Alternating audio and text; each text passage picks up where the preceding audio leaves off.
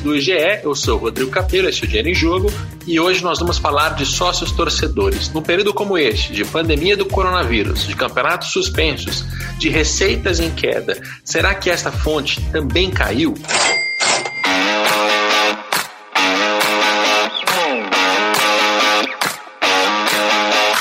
Este é um episódio que vai ser menos roteirizado do que os anteriores, vai se parecer mais com um papo informal. A gente vai conversar com o André Monerá, diretor de negócios da FENG, uma empresa que, por sua vez, foi contratada por alguns clubes brasileiros para prestar serviço nessa área de associação. Como já aconteceu em alguns outros episódios, eu vou aproveitar um assunto recente, vou trazer alguns dados, vou trazer algumas notícias, mas principalmente eu vou usar isso como um pretexto para viajar um pouco em alguns assuntos que eu acho muito interessantes, como a cultura do nosso torcedor aqui no Brasil, a cultura do nosso sócio torcedor, comparações com a Argentina, com o Uruguai, com a Europa. Vamos falar de muitas coisas diferentes, todas elas correlatas, tendo como um fio condutor o sócio torcedor.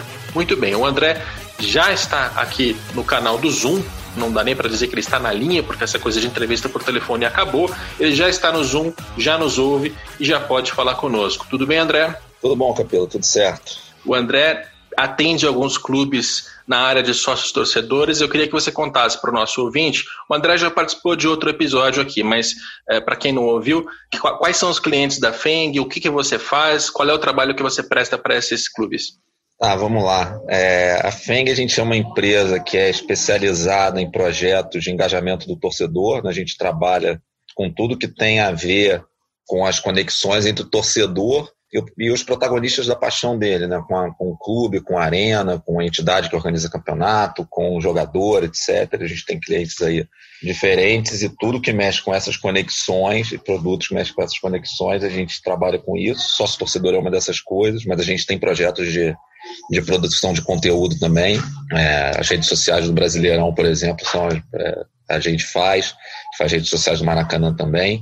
E projetos de sócio-torcedor, hoje a gente atende com escopos diferentes o Flamengo, o Vasco, o Santos e o Juventude, e a gente faz também o passaporte do Allianz Parque, no né, Season Ticket do estádio do Palmeiras. Legal. Eu não vou fazer perguntas específicas sobre os programas de sócio desses clubes, as perguntas vão ser todas genéricas, mas os ouvintes, é, acho que o, o, que tem de legal para aprender aqui é o funcionamento do sócio torcedor, são os resultados do primeiro semestre. O André vai falar de todos os clubes, de todas as situações, do que ele está vendo no mercado, e não especificamente desses clubes que ele atende. É, primeira informação que eu queria colocar é que, pelo menos para mim, antes da pandemia começar, né, assim que ela começou, competições suspensas, o que é que vai ser?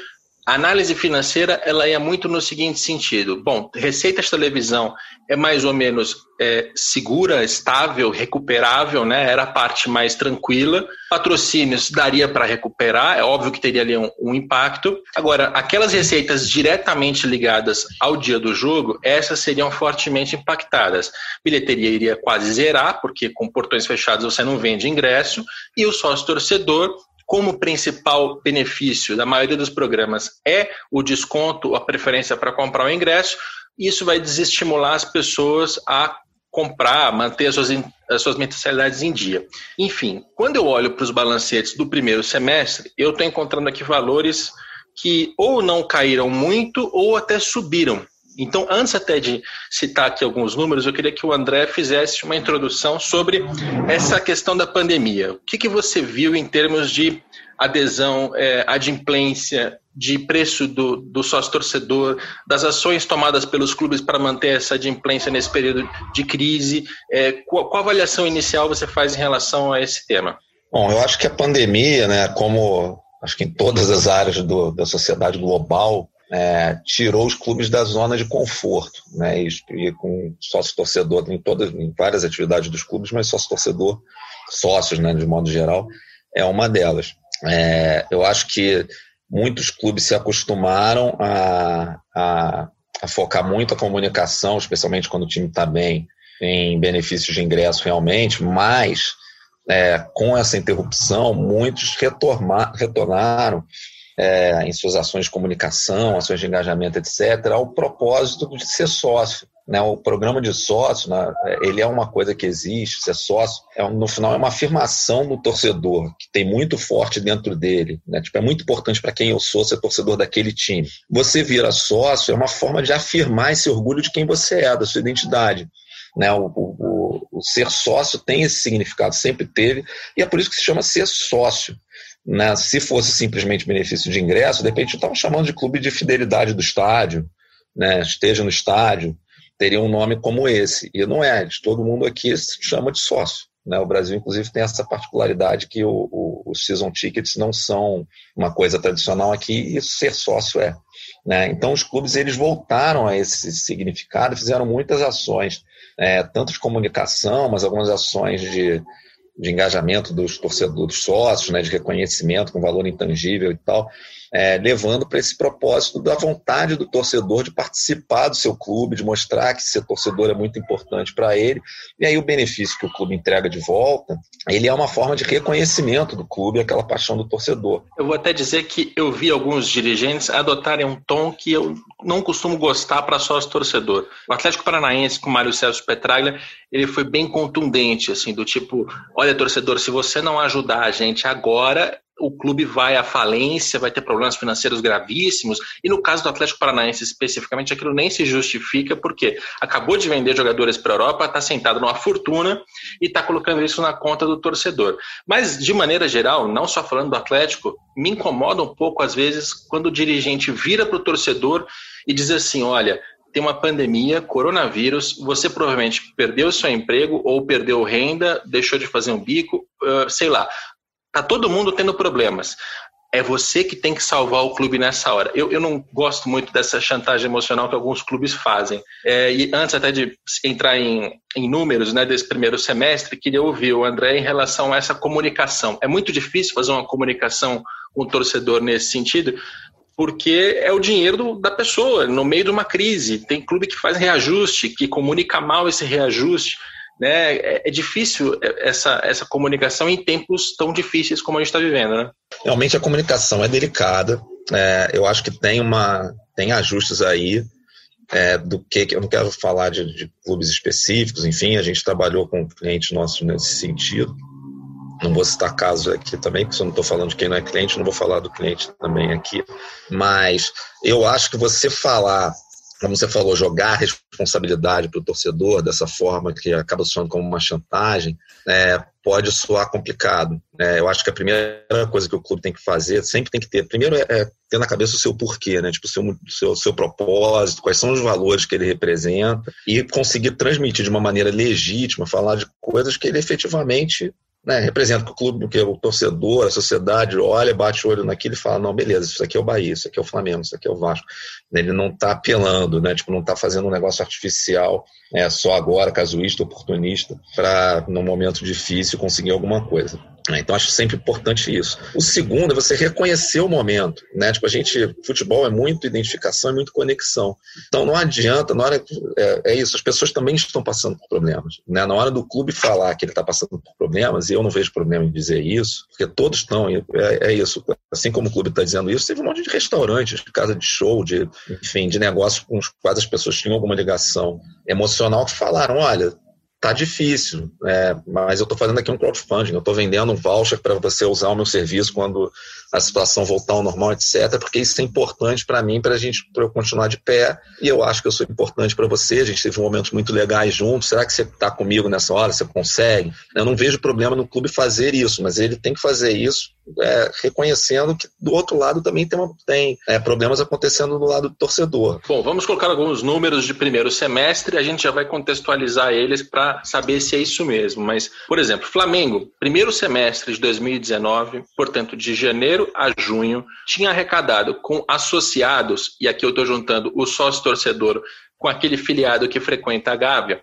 Eu junto esses dados, no caso do Flamengo existe o detalhamento, mas alguns clubes em balanço não dão esse detalhamento. Então, para comparar certinho, eu deixo no denominador comum, que é associados. Né? Esses dois tipos, alguns casos de clubes nem tem, como a gente vai ver mais para frente. Mas veja, em 2019 o Flamengo tinha arrecadado 30 milhões de reais, no primeiro semestre de 2020 passou para 46, então teve um aumento relevante. O Vasco passou de 8 para 10. O Grêmio caiu de 41 para 38. O Inter caiu de 37 para 35. Mesmo os clubes que caíram tiveram quedas assim é, pequenas. O Cruzeiro, que está fazendo lá um projeto de reconstrução, tentou chamar o torcedor para estar tá próximo nesse momento muito difícil esportivo e financeiro, ele caiu de 15 para 13,5. Também não foi uma queda impressionante. O Corinthians, no balanço deles, ele mistura várias receitas ali. Tem é, fiel torcedor, tem loteria e tem ainda premiação por competições, que no caso desse primeiro semestre tem premiação de Campeonato Paulista. Bom, fazendo essa ressalva de que o número não está limpo, caiu de 20,5 para 15,5, vai. Também não é tão trágico quanto eu achei que seria. É, o São Paulo caiu de 25 para 18, o Santos subiu um pouquinho, de 4 e pouco para quase 5, enfim. É, são números que me impressionam um pouco até. Eu achei que seriam quedas muito maiores. Para fechar com o Nordeste, é, Fortaleza está praticamente na mesma, no mesmo lugar ali. Ele caiu de 10,800 para 10,200. É, e o Bahia subiu de 8 para 14. O Bahia é um clube que o sócio torcedor não é como a gente chama aqui no Sudeste, né? Você tem o sócio, ponto.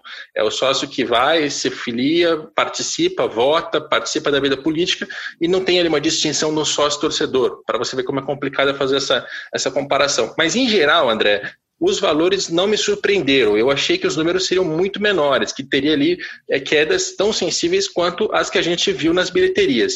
Isso te surpreende de alguma maneira? É, do que, obviamente, não fale dos seus clientes, não é isso que eu estou perguntando, mas do que você viu no mercado, é, foi menos grave do que você esperava? Foi em linha? Qual a tua, tua sensação? Mas, grosso modo, é, esses números eles são muito impactados, é, são impactados em grande parte. Lógico que o que acontece durante a quarentena, o que aconteceu, tem ali algum impacto. Mas eles são muito impactados por movimentos anteriores. É, então, se você teve um movimento de adesão, determinado clube fez uma ação muito bem sucedida em fevereiro e conseguiu, ou até um pouco antes, e conseguiu botar gente para dentro, em muitos clubes essa adesão é paga um plano semestral ou um plano anual. É, e muitas vezes isso é parcelado no cartão de crédito, isso está pago. Assim, não tem inadimplência possível. Então o dinheiro está lá. Então, movimentos anteriores, eles impactam muito. Então, tem coisas que vão, movimentos que aconteceram agora durante a quarentena, de eventuais quedas, que vão ficar mais claros né, em balancetes posteriores ou até no balanço anual, enfim, são mais longos. Tem questão que essa é uma comparação semestre a semestre, né? Então você está comparando um retrato de agora com um retrato de 12 meses atrás e teve um semestre no meio do caminho aí. Então o que aconteceu no segundo semestre do, do ano passado não está computado. Então às vezes a, na real a receita tinha subido até dezembro, né? E agora você está comparando um semestre com o outro e parece que não, porque você está pegando um pré-subida ali, enfim. Então tem, é isso, os movimentos anteriores impactam muito nesse, nesse negócio e impacta também a característica de cada programa. Então o programa, como eu falei, tem seus pagamentos, é, são, é muito comum o pagamento ser no cartão parcelado, a inadimplência nesse momento, se ele não tiver uma grande onda de renovação de plano no meio da quarentena, a inadimplência tende a ser menor. Já programas que o pagamento é muito comum ser mês a mês, ainda que seja no cartão de crédito, pode ter uma queda maior, porque cartão de crédito sempre tem alguma taxa de erro, o torcedor tem a chance de cancelar aquilo, enfim. Se for no boleto mensal, é, que entre os grandes clubes do Brasil isso já é bem menos comum, aí é uma desgraça, porque aí o cara tem que lembrar. Agora, fora isso também, é, tem característica, do, a comparação com bilheteria, para começar assim, essa é a beleza do, de você passar e transferindo receita pontual de jogo para a receita recorrente de sócio-torcedor. Né? No que parou o jogo, e os jogos param. Nunca parou por tanto tempo, mas jogo para nas férias, jogo para na Copa do Mundo, jogo para na Copa América. O dinheiro continua caindo. Né? Não entra gente nova, mas quem já entrou, boa parte do dinheiro continua caindo. O jogo não, a receita de bilheteria pontual, não tem jogo, acabou. Né? Então é óbvio que bilheteria ia cair mais do que sócio-torcedor pela própria natureza de receita recorrente versus receita pontual a gente ainda tem que, grosso modo, o ticket médio dos programas de sócio mensal não é tão alto para o tipo de público que compra esse produto. Quero dizer o seguinte, o cara, se ele bota ali no cartão de crédito um plano de 30 reais, 40 reais, 20 reais, ou até de 60 reais, muitas vezes o cara até esquece que aquilo ali é, é uma despesa, né? O brasileiro ele tem muito essa coisa, eu gasto muito, minha conta de cartão de crédito veio muito alta. Não existe isso. Né? Você paga restaurante, paga academia, paga sócio, paga Netflix, paga Globo, não sei o quê. E aí você junta tudo como cartão de crédito. E aí no meio daquele negócio, muitas vezes você fica pagando coisas que você não está nem se tocando. É, já uma despesa de uma escola, por exemplo, já é uma coisa muito mais alta, que a pessoa tende a cortar mais rápido, enfim. Então, tem várias coisas aí, mas eu te, assim, diria que, de modo geral, vale esperar mais um pouco para ver os efeitos no, nos balancetes e no balanço anual mais na frente, porque movimentos anteriores impactam muito. Essa sua resposta sobre é, quem é o público do sócio torcedor vai me remeter a outra pergunta, mas antes deixa eu repetir a ideia para ver se eu entendi. Eu até vou colocar um exemplo Entendo que o André não dê esse exemplo especificamente porque o Flamengo é, é, é, cliente da FENG, mas de fora aqui, como jornalista, acho que eu consigo é, deduzir que, se trata do Flamengo. Por exemplo, o Flamengo, em novembro de 2019, foi campeão brasileiro e campeão da Libertadores. É um momento de grande euforia, então vários torcedores vão lá e fazem a sua associação. É, isso foi feito antes da pandemia, e são planos, é, sei lá, semestrais, anuais. Ou seja, é natural que no primeiro semestre de 2020, esse cara eufórico que já fez uma assinatura eh, semestral ou anual naquele momento de euforia continue. Ou seja, se a gente vai sentir um efeito, e aqui eu estou dando um exemplo do Flamengo, mas isso vale para todos os clubes, pode ser que esse efeito venha no, nos balancetes do segundo semestre, né? Quando for é, fazer renovação, quando a pessoa se der conta de que ela está gastando aquilo no cartão de crédito e de que ela precisa economizar de alguma maneira, ela vai lá e corta coisas que ela julga supérfluas, e o futebol geralmente é supérfluo. É, é por aí? Eu entendi direito o que você explicou para mim aqui, aqui agora? É por aí, você deu um exemplo específico, né, que a gente pode transportar para outros clubes. Teve clube que fez relançamento de, de, de, fez lançamento de plano novo logo antes da quarentena. Teve outros clubes que tiveram movimentos importantes no fim do ano passado, enfim. É, mas tem a ver, é, tem certamente esse é um, é um, é um, é um fator importante aí. Como eu te falei, a comparação é semestre versus semestre, então você não está pegando o período imediatamente anterior. Então, tem clube que pode ter tido queda em relação ao que ele estava faturando né, em dezembro, em novembro, em janeiro, e isso não vai aparecer aí, porque ele teve um crescimento em relação a, a junho. É, e cada programa tem a sua realidade. Um ponto que eu não falei, que tem a ver com coisas que você falou do, do seu critério aí, de juntar com, com, com o sócio do clube, né, do clube, do clube social, sócio estatutário, que a gente chama, é, você citou que o Bahia não tem sócio torcedor, o Grêmio também não tem, o Inter também não tem, o Santos, que é nosso cliente, também não tem. É, é uma coisa só. E a, em alguns clubes a gente está tendo eleição esse ano. Né? E aí vai ter gente, se a, receita de sócio estatutário é relevante, e muitas vezes é, porque são, às vezes são mensalidades bem mais altas, tem muita gente que está preocupada em não sair do clube agora, porque vai votar daqui a alguns meses. Né? Então, você vê que tem vários fatores aí que, que acabam impactando esse resultado. É bem interessante isso, o tipo do torcedor. E aí, remetendo à sua resposta anterior, você falou sobre classe social, né? Você não usou essa palavra, mas você falou sobre quem é o, o público que consome esse tipo de produto, né? O sócio-torcedor. Vocês conseguem, na FENG, ter algum dado, alguma indicação clara de quem são essas pessoas? Ou, mais direto ainda, sócio-torcedor é algo de torcedor rico, classe A, B? É, claro que tem diferença de clube para clube, né, tanto no perfil quanto nos dados que estão disponíveis. É, mas não, eu não, não, a gente não vê como de classe AB, é, depende, depende do plano, obviamente, mas não vê dessa forma. É, mas não é uma coisa generalizada da, do, do povão, digamos assim, né? Tipo, esse cara que vira sócio, ele é um cara, grosso modo, acostumado a pagar é, assinatura no cartão de crédito, que vai ter um limite de crédito no cartão que permita, mais que o ticket mensal seja muitas vezes baixo, mas se o plano ele é anual ou semestral, às vezes um plano de 20 reais no ano vai dar né, 240. Né, ele tem que ter um certo limite de, de crédito no cartão, tem uma questão de costume aí. É um cara que se sente confortável para botar mais uma despesa recorrente no orçamento dele. É, então ele não é o cara. É, é, isso, tem um, não é AB, certamente não é, varia de clube para clube. Claro que tem gente AB, mas não diria que essa é a média, mas também não é o mais popular de todos, não é o. Né, muito provavelmente, entre a gente não fez essa pesquisa, é, mas muito provavelmente tem um perfil de gente menos impactada, teve suas finanças menos é, impactadas que todo mundo teve, em larga margem, mas às vezes tinha mais colchão ali é, e conseguiu segurar mais. É, a gente vê dessa forma. A gente tem muito perfil de, de, de idade, de localização, classe social demanda um, um, uma pesquisa um pouquinho, um enriquecimento de base um pouquinho mais profundo que nem todo clube consegue fazer. É, mas é isso, pela própria natureza de como é que você paga o negócio, o tipo de produto que é, a gente sabe que não é o cara que está contando moeda. Legal. É, esse assunto é excelente porque me ajuda a fazer uma transição aqui no podcast. A gente começa falando sobre pandemia, efeitos imediatos, o que a gente está sentindo agora. E agora a gente vai começar a fazer algumas comparações. A gente vai tratar de cultura do torcedor, do sócio torcedor e fazer, dar uma viajada aqui entre outros países para entender como as coisas são para fora.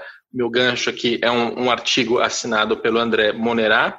Eu recebi esse artigo anteriormente, claro e quero conversar agora com o André sobre como são os programas de associação em outros países. A gente começa aqui uhum. na América do Sul e depois arrisca alguma coisa em relação à Europa. Já adianto, a comparação é bem torta, né? Porque nos, nos clubes europeus você não tem um sócio torcedor, você tem o sócio e ele compra um season ticket, que é um pacote de ingressos para a temporada inteira. Então as comparações são meio tortas, mas enfim, vamos, vamos pela América do Sul primeiro, André. Como é que funciona na Argentina, né? Eu, eu vejo balanços de Boca Juniors e River Plate e fico espantado, até com inveja, assim, porque eles têm uma receita muito mais relevante com essa fonte do que a gente. É, o, aí tem umas diferenças, é, quando a gente olha relevante no mix deles, aí até tem um impacto deles receberem menos de outras fontes, né? Então acaba que no mix deles, é, é, algumas acaba que a receita ganha um peso maior. Mas na Argentina, eles até soltaram no ano passado, a AFA, segundo eles, em parceria com a FIFA mesmo, fizeram um, um paperzinho juntando informações de trinta e tantos clubes da Argentina informações de, de média de público, de seguidores em redes sociais, enfim, tinha algumas coisas lá. E um deles era número de sócios, não tinha receita, mas tinha número. É, isso foi divulgado em outubro do ano passado. E aí tem um ranking né, público ali, não está atualizado pós-pandemia, pós mas existe um ranking. É, e aí você tem o Boca Juniors com mais de 200 mil sócios, é o número que eles divulgam, o River Plate coisa de 150 mil, e aí tem mais alguns clubes que estão na. Tem clube com faixa de, se não me engano, independente é 80 mil. É, e tem o Racing vem logo depois, mas tem uns clubes bem menores, o Central, Tajeres, que dizem que tem 50 mil sócios. É. Agora, lá não é. Você não encontra essa separação também de sócio, sócio torcedor. É, então eles juntam coisas. É, tem os clubes eles costumam embarcar benefícios bem relevantes de ingresso, então o sócio já entra de graça mesmo, então tem benefícios bem relevantes aí. E, e, e realmente, como você falou, é uma receita para eles muito relevante. O River ele fala muito como foi importante aquele momento de reconstrução dele, a presença dos sócios, enfim eles fazem muito, fazem muito esse trabalho da participação, do emocional. Eu falei disso de, da importância, né, do que, que, é o propósito do, de ser sócio é, e da importância da identificação. Eles lá, eles, nas campanhas deles, eles trabalham isso com muito, muito peso. Né, levam muito para esse lado. Então, é, é, realmente é bem relevante lá essa fidelidade do torcedor como sócio na, no mix de receitas deles. André, enquanto você falava sobre o sócio torcedor da Argentina, do River Plate, do Boca Juniors, que não se trata de um sócio torcedor, eu busquei aqui alguns números para a gente dimensionar isso para o nosso ouvinte. Olha só, primeiro alguns brasileiros para ter como ponto de partida. O Flamengo, em 2019, teve um faturamento de 840 milhões de reais no total. Desses 840, cerca de 80 milhões eram de sócios torcedores mais sócios estatutários. Eu junto os dois números, como já expliquei, para que a gente tenha um denominador comum. Aí vai um percentual. 9% da receita do Flamengo vem de sócios, ok? 9%. Grêmio Internacional são clubes que aqui no Brasil são referências nesse tratamento do sócio já há mais de uma década, né? O Inter foi o primeiro a chegar aos 100 mil, o Grêmio depois alcançou, e eles têm uma, uma fonte de receita bastante consistente com isso. Os dois têm números bem parecidos. O Grêmio, em 19, faturou 425, dos quais 75 eram de sócios tudo em milhões de reais. Então estamos falando em 18%. O internacional faturou 415, dos quais 74 são sócios, de novo 18%. Então a gente percebe que os gaúchos têm um aproveitamento, ou pelo menos dentro da sua é, composição de receitas, o sócio tem uma representação maior do que no caso do Flamengo. Quando a gente olha para Boca Juniors e River Plate, que são os dois clubes que o André tratou no artigo dele, ele que trouxe essa comparação para a gente, eu busquei aqui os balanços, né, que eles chamam lá de estados contábeis, e o resultado é o seguinte: o Boca Juniors tem é, em 2018 e 2019, né? lembrando que lá o exercício fiscal termina em 30 de junho, né? então é, a comparação não é perfeita, mas é o mais próximo que a gente consegue chegar. O Boca teve, em 2019, né, considerando um ano inteiro, 525 milhões de reais em faturamento. Eu fiz a conversão com base no câmbio daquela do dia do fechamento do balanço, dos quais 114 milhões vêm de sócios, o que dá 22% acima de Grêmio Internacional e muito acima do Flamengo. O River Plate teve a mesma receita, né? Arredondando aqui, ela fica igual, o Boca está um pouquinho à frente, o River um pouco atrás. Mas ele também tem 525 milhões de reais em faturamento em 18 19, dos quais 105 vieram de sócios, então tem 20% nessa fonte de receita. O que mostra para gente que os clubes argentinos têm dentro da sua composição de receitas, uma importância maior dos sócios, né? É muito, muito em função da cultura, da moeda, enfim, tem várias explicações. A gente segue em frente a partir daqui. No seu artigo, você também falou de outro país aqui da, da América do Sul, que foi o Chile, né? É, Uruguai. Uruguai. O que, que o Uruguai chama atenção? Ele é, ele é diferente, ele é mais próximo da Argentina, ele é mais próximo do Brasil. É, o Uruguai ele tem, ele tem uma, uma particularidade, ele, ele, é um pouco próximo do Rio Grande do Sul, né? tem a ver com a Argentina também, é um pouco próximo do Rio Grande do Sul.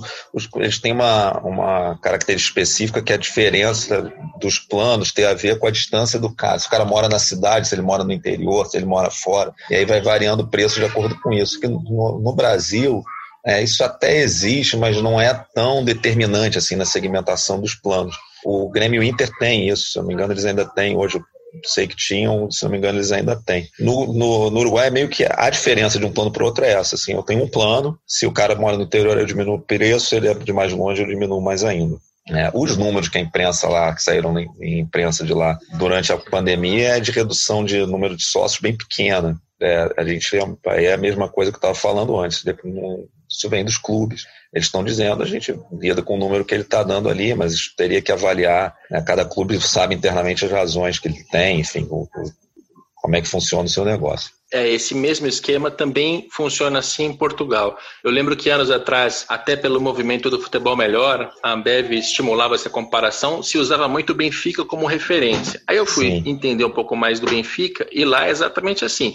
Você tem um raio em relação à sede do clube, ao estádio, e aí dentro desse raio você tem um valor que é mais alto. Fora desse raio, subentendendo que esse torcedor ele vai frequentar menos o estádio, enfim, ele vai estar menos próximo, mas você quer que ele esteja mapeado que ele contribua de alguma maneira, que ele se sinta parte, você coloca um valor muito mais baixo. Isso também já era assim no Benfica há muitos anos. Não sei se de, de, recentemente para cá isso mudou, mas eu lembro que na época que se falava muito em Benfica como referência, funcionava assim.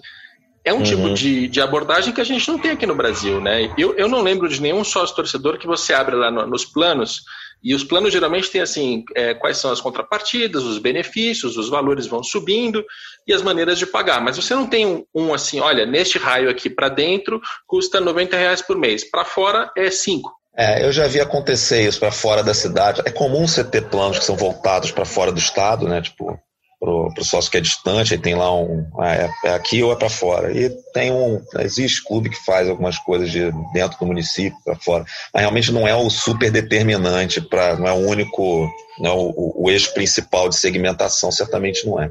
É, isso é menos comum. Lá fora na Europa é muito comum ter muito, e, e acontece também na, na Argentina, menos aqui, muito comum variação de preço por idade. Também é bem comum. E tem que fazer a distinção também da, da característica de pacote de ingressos, né? O season ticket. Sim. É, a gente aqui no Brasil está se aproximando dessa cultura. Você acha que vai ser possível, viável, em algum momento, que os clubes vendam esses pacotes de ingressos? Porque isso seria fantástico por alguns motivos. Né? Primeiro, que você teria uma média de público maior dentro do estádio, porque, no mínimo, aquelas pessoas que são mais fanáticas, você já garantiu que elas, com mais frequência, estarão dentro do estádio e isso vai estar financeiramente enquadrado para elas. Segundo, que você consegue uma, uma fonte de receita um pouco mais estável Né? O Atlético Paranaense tem, um, tem uma vantagem nisso há muitos anos. Assim, a, o preço da a receita de bilheteria é menor, mas a receita do sócio é maior. Isso dá para ele mais previsibilidade no orçamento para conseguir pagar Sim. suas contas. Ele consegue prever melhor quanto dinheiro vai entrar em cada mês. Estamos mais próximos dessa cultura do season ticket ou o brasileiro vai realmente agir de sempre comprar o ingresso no dia do jogo, se não na bilheteria física, né? Acho que isso tem diminuído de fato, mas online ele entra lá, compra o ingresso e vai ao jogo. É, então, a gente, no Brasil, o jeito que, que os negócios foram evoluindo, a gente meio que optou é, por embarcar o season ticket no sócio, em muitos casos. Né? O que acontece é que a gente tem muito plano de sócio, você citou o caso do Atlético Paranaense, tem vários outros em que o cara vira sócio ele tem o ingresso dele pago para todos os jogos que não é o season ticket que a gente está chamando de sócio. Né? Não é o season ticket que a gente está chamando de sócio, porque, como eu falei, tem, tem todo um intangível, você coloca outras coisas ali, mas acaba que o que eu estaria entregando no season ticket, eu estou entregando para o sócio e estou tendo a receita recorrente de qualquer jeito. Então, é, é, foi uma opção. Aí, foi o jeito que as coisas foram evoluindo no Brasil levou para isso. É, tem, a gente já tem aqui no Brasil alguns algumas iniciativas de pacote um pouco mais. Lá na Europa, o, realmente a comparação, toda vez que a gente fazia essa comparação, daí fica até um pouco mais próximo do, do exemplo brasileiro. Mas as comparações de ranking, pega Bayern de Munique, coisas desse tipo, lá fora o, o produto do sócio, lá é o member, né? Traduz para o inglês normalmente como membership program ele tem um ticket baixíssimo, baixíssimo, você pega um, um, clube da Premier League, um Manchester City da vida, para você ser membro, você paga 20 e poucas libras ano. E aí ganha um desconto pequeno no ingresso, lá ganha pouca coisa. É um ticket muito baixo, ganha pouca coisa, tirando ou você entra na fila para comprar o season ticket, muitas vezes. A, a, ligação é meio que essa. Aí o grosso do dinheiro eles pegam do cara que quer tudo que é jogo e vende separado. No Brasil tem alguns, já teve algumas iniciativas disso, de vender o season ticket para existir um produto que é o pacote de ingressos e está sendo vendido para quem é sócio. É um pouco parecido com o que se faz lá fora. O Corinthians fez muito isso por um bom tempo, o Flamengo fez isso ano passado, estava fazendo esse ano. Enfim, tem alguns exemplos desse tipo, mas de modo geral, o caminho que a gente entrou foi, em vez de inventar, chamar de season ticket, você cria um plano dentro do programa de sócio, que é o plano que dá 100% de desconto nos ingressos. E aí acaba que é o benefício do season ticket está sendo entregue dessa maneira e a receita recorrente está sendo obtida dessa forma. Eu, eu, quero te fazer agora uma pergunta sobre as expectativas que os clubes têm em relação ao sócio-torcedor, mas para isso eu vou até traçar um, um, cenário dos últimos anos. Já falei algumas vezes da Ambev, do Movimento por um Futebol Melhor, e esse é um ponto, essa é uma crítica que eu já fiz algumas vezes, em que o pessoal da cervejaria virava e dizia, pô, você está desmerecendo o programa. Não é isso. Olha só, quando a gente fala de Benfica, né, eu lembro que o cálculo que se fazia na época era assim, olha, o Benfica tem tantos milhões de torcedores, eles ele tem tanta quantidade de sócios lá, 200, 300 mil, sei lá quantos mil torcedores. Ah, então isso dá 2, não sei quantos por cento. Sim. Bom, se os clubes aqui no Brasil conseguirem aplicar essa mesma eficiência, esse mesmo índice, né, o mesmo percentual, para a quantidade de torcedores que eles têm Quantos seriam? Aí a conta fica maluca, porque assim, 210 milhões de pessoas no Brasil. O Flamengo tem lá um percentual em relação a isso que vai dar mais de 40 milhões de pessoas. Se você tem 40 milhões e aplica aqueles 2% do Benfica, puxa vida, você vai ter um, um programa de sócios absurdo, com um tamanho absurdo, com uma mensalidade que, mesmo que sejam 30, 40 reais, vai te gerar uma receita de um bilhão por ano. E isso nunca aconteceu porque o cálculo estava errado, né? Era um cálculo megalomaníaco minha pergunta para você, traçando esse, esse cenário recente, né, essas contas é, toscas, desculpa o adjetivo, mas contas toscas que foram feitas aqui em relação a sócio, o, o mercado já entendeu que não é assim que funciona, que não dá para contar que existem 40 milhões de torcedores e que você vai pegar 1% disso, vai ter um, um quadro social de um milhão de pessoas. É, as pessoas já acordaram nesse sentido? É, defina pessoas, né? Tipo, tem, temos perfis de pessoas que falam desse assunto. Eu acho que o mercado, de modo geral, né, do, no Brasil, do futebol, do marketing esportivo, enfim, ele vem amadurecendo né, nos últimos anos. A gente está andando numa direção. E aí as visões vão ficando mais claras. É, como você falou, essa conta ela surgiu lá atrás e ela tinha até um, o seu efeito para comunicação. Eu acho que na época que, que isso saiu, é, bem ou mal, o, se formou a noção de que é importante o torcedor ser sócio para fortalecer o seu clube, que isso é uma coisa que faz diferença. É, eu te diria que é bem marcado, assim, de antes dessa época para depois, essa noção ficou muito mais clara. é, em tudo que é clube. Como eu falei, Grêmio e Inter são meio pioneiros, lá eles tinham mais essa noção, mas isso se, se espalhou. Então tinha o seu. Agora, de modo geral, as pessoas começaram a entender que a conta não é exatamente essa, né? Tipo, a torcida está espalhada. É muito mais fácil falar de um negócio desse, uma torcida concentrada num espaço pequeno em relação a torcidas que estão espalhadas, enfim. E aí vai ter diferença de preço, vai ter. O que eu acho que é, que é até voltando para aquela história do perfil de quem é sócio torcedor. Eu acho que o que o clube tem que buscar, e os clubes têm que buscar, é, é entender que existem diferentes perfis de torcedor e que você vai falar com esse cara de diferentes formas de acordo com o perfil. Então não é todo mundo que vai ser, que vai pagar 100 reais por mês, não é todo mundo que vai pagar 50 reais por mês, não é todo mundo que vai pagar 10 reais por mês. É, tem gente que não vai se comprometer com o pagamento recorrente mesmo, seja por dificuldade financeira, ou seja porque não é esse o nível de engajamento do cara. Ele está longe, o clube não é desse jeito. Aí você vai conseguir é, monetizar essa relação de outras formas, né? seja né, tendo muito dado e trabalhando cadastro, enfim, ou seja, de maneiras indiretas, através de, de crescimento de, de, outras receitas, patrocínio, direitos de transmissão, enfim. E a gente tem um problema no, no Brasil, que é o jeito que as coisas se, se organizam aqui, que é que as, as gestões recomeçam muito. Né? Da nossa natureza, a gente tem mandatos de três anos, dois anos, quatro anos. Então, troca muita gente. Então, coisas que você aprendeu ao longo de três anos, sai, entra outro que está vindo de fora, que está daí ele entra, vai ter que reaprender aquilo tudo. Então, assim, se perde muito conhecimento nessas trocas constantes. Né? Tipo, os horizontes das gestões são menos é, longos do que seria desejável. Isso é uma coisa que é da governança dos clubes é, e que não se muda da noite para o dia, mas que realmente atrasa um pouco a evolução, não só de sócios, mas do mercado, das mecânicas todas no, no futebol brasileiro de modo geral. Inclusive se tratando de troca de parceiros, né? Por exemplo, Sim. o André hoje é funcionário da FENG e a FENG tem determinados clientes. O que acontece? Chega o presidente seguinte, Aí, assim, se o cara é mais ou menos do mesmo grupo, tudo bem, mas se o cara é de um grupo de oposição, ele começa a trocar coisas apenas por trocar, porque ele tem que dar algum recado para o grupo político dele, ou porque ele julga que, ah, não, isso aqui é tudo uma grande sacanagem do anterior, eu preciso mudar. Aí ele vai lá, rompe o contrato com a empresa que faz a operação e vai buscar outra.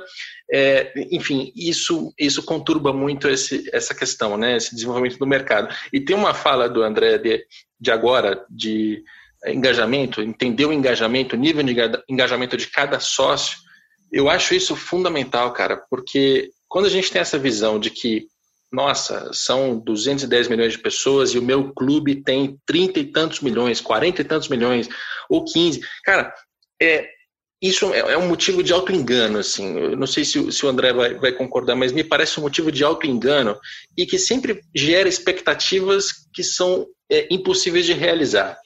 Ah, mas e se forem só 1%? Ah, mas e se cada um dá 10 reais por mês? Essas bobagens são ditas o tempo inteiro, e não só na imprensa, na opinião pública, mas assim, tem gente no mercado que também acha isso, de que, nossa, se você fechar qualquer coisa com São Paulo, vai bombar. Mas não bomba. Mesmo estando numa cidade com 12 milhões de pessoas, não bomba. Por quê? Porque talvez o torcedor não tenha uma relação tão próxima com o clube. Ele até pode aparecer numa pesquisa em que ele responde: qual é o seu clube? Ah, é o São Paulo é o Palmeiras, é o Corinthians, é o Santos. Mas na prática, essa pessoa não está próxima do clube, ela não está assistindo o jogo, muito menos consumindo um sócio torcedor. Então, acho que a gente parte né, sempre de uma, de uma megalomania generalizada, assim, de achar que futebol é uma coisa grandíssima no brasileiro, né, uma paixão nacional, e a gente se vale disso para fazer uns projetos equivocados, como, por exemplo, os cálculos que foram feitos lá atrás com a Ambev eu acho que todo mundo que trabalhou com o clube na vida já viu alguns projetos em que o cara chega para você com o projeto e começa dessa conta. Não, se você tem sei quantos milhões de torcedores, se converter apenas. Depois ele evoluiu para você ter sei quantos milhões de fãs no Facebook. Se você converter só 5%, isso é muito comum mesmo. Mas quanto mais maduro vai ficando, quanto mais a pessoa está dentro, ela entende que a conta não é exatamente essa. Eu acho que todo torcedor, todo mundo que se diz torcedor de um time, por mais que o cara não esteja lá toda semana, que não esteja, ele gera valor para o clube. Se for o cara que viajou alguma vez por ano e que só vai ver aquela final, ele já está gerando valor. Agora, o, o, então eu não acho errado você dizer que você tem aquele número de torcedores, não. Aquilo faz diferença, vai fazer uma diferença numa audiência pontual, vai fazer uma diferença numa exposição de patrocínio, vai fazer diferença em, em graus. Agora, os torcedores não são todos iguais. É isso, são perfis diferentes É, e quanto mais o clube conseguir entender isso, enfim, não só o clube, mas todo mundo que trabalha é, tentando é, fazer negócio com essa relação do torcedor com o clube, quanto mais entender que os perfis são diferentes e, enfim, existem produtos diferentes para perfis diferentes de torcedor, para momentos diferentes, e você tem que tentar desenhar dessa forma. Acho que é por aí. E me parece, para a gente fechar o podcast e fechar também as comparações com, com outras culturas, que a gente precisaria estimular aqui no Brasil e no futebol brasileiro a cultura da associação, né, do cara fazer parte. Não só ele se tornar sócio para pagar uma mensalidade e receber tais produtos, eu acho que é uma, é uma relação válida, ela pode acontecer, ela acontece aos montes, é importante para a receita, né? Não, não, sou eu aqui fazendo um podcast de negócios que vou é, dizer que isso está errado ou que isso é ruim. Mas se a gente conseguisse estimular uma cultura de associação, que é quase como voltar às raízes, né, às origens, de que, olha, o, a, o, clube ele é uma associação de pessoas que têm um, um interesse em comum. Ela, todas elas estão torcendo pelo mesmo time de futebol que vai a campo quarto e domingo. Mas se isso fosse menos é, resultadista, menos imediatista, do tipo, olha, se o meu clube está bem, eu me associo. Se ele perde em campo, eu estou chateado, não, aí eu abandono, não, não acompanho mais, muito menos ainda você um sócio. É, seria ótimo, né, André, se a gente conseguisse buscar outras maneiras de engajar o torcedor que não apenas o resultado em campo e uma promessa de contrapartida financeira, num benefício, assim, de um desconto de um produto, um desconto de um ingresso. Tudo isso tem que ser somado, mas acho que está faltando para a gente um pouco dessa cultura de associação mesmo, fazer parte, é, votar, acompanhar a vida política, ter alguns direitos políticos ali envolvidos seria um caminho. Ou, ou você acha que eu estou sendo romântico demais aqui? Não, eu não acho, não. Acho que, inclusive, não digo direito políticos, enfim, eu acho que a gente, cada, isso também vai do perfil de cada um. Tem gente que não quer, é, não vai envolver a cabeça nesse tipo de coisa, mas o fazer parte faz, é, é muito importante. E tem a ver com o que eu estava falando, que a gente falou um pouco antes né, na nossa conversa, que isso acabou, de algum jeito, acontecendo um pouco durante esse período de quarentena. Né, no que pararam os jogos, os clubes começaram a levar a coisa para o lado do reconhecimento, do intangível, do, de como é que, do orgulho que você tem de ser torcedor, de como isso é importante para você. A gente fala muito disso com. A gente evitou o programa inteiro falar de casos específicos do, dos nossos clientes, e eu não, não, vou entrar nessa, mas a gente fala muito disso com os nossos clientes, do como é importante a gente ter sempre é, a visão de quais são os valores associados ao, seu, ao, ao seu clube, é, e quando você tem sempre isso em mente, faz tudo remeter a isso, as coisas saem muito mais legítimas e as pessoas entram nessa com muito mais facilidade. Quando você esquece o seu propósito, você vira só um, você está fazendo objetos, né? No fim, que aí a pessoa simplesmente olha a utilidade daquilo. Não serve para mim, não serve para mim. Não é uma coisa que está no, no campo da identificação. E futebol, no fim, é identificação 100%. Né? Ser torcedor um clube é 100% identificação. Por que diabos eu ligo para o resultado de um jogo entre com 11 caras que eu não sei quem são, nunca vi na vida, só porque estão usando uma camisa daquela cor? Se você pensar objetivamente, parece que não tem sentido nenhum, mas tem sentido porque isso é o que nos faz humanos, é a gente se identificar em torno de histórias que nós criamos. Os clubes são isso, são histórias que nós criamos para as pessoas se conectarem no entorno. Se o clube tiver essa, essa compreensão mais clara, entender que ele não é só um fabricante de objetos que tem uma, né, uma funcionalidade prática ali, as coisas funcionam muito melhor. Muito bem, a gente começou falando de pandemia, de efeitos já sentidos e efeitos que ainda vão acontecer, fez algumas comparações, passou por culturas de Argentina, Uruguai, comparou com o Brasil, tratou um pouquinho de Portugal, de passado, de futuro. É isso. Espero que o nosso ouvinte tenha gostado da nossa viajada aqui em termos de sócio-torcedor e o André Monerá que é um dos maiores especialistas em associação aqui no Brasil. Eu sei que ele não se determina dessa maneira, mas pela quantidade de vezes que eu já vi ele dizendo coisas boas e trabalhando no assunto, eu, eu faço aqui esse, esse papel. Obrigado pela participação, André. Obrigado você, Rodrigo. Sempre às ordens. É prazer falar contigo. Este programa tem a produção do Leonardo M. Bianchi, tem a coordenação do André Amaral e do Rafael Barros, e a gente volta na próxima segunda-feira com mais um Dinheiro em Jogo.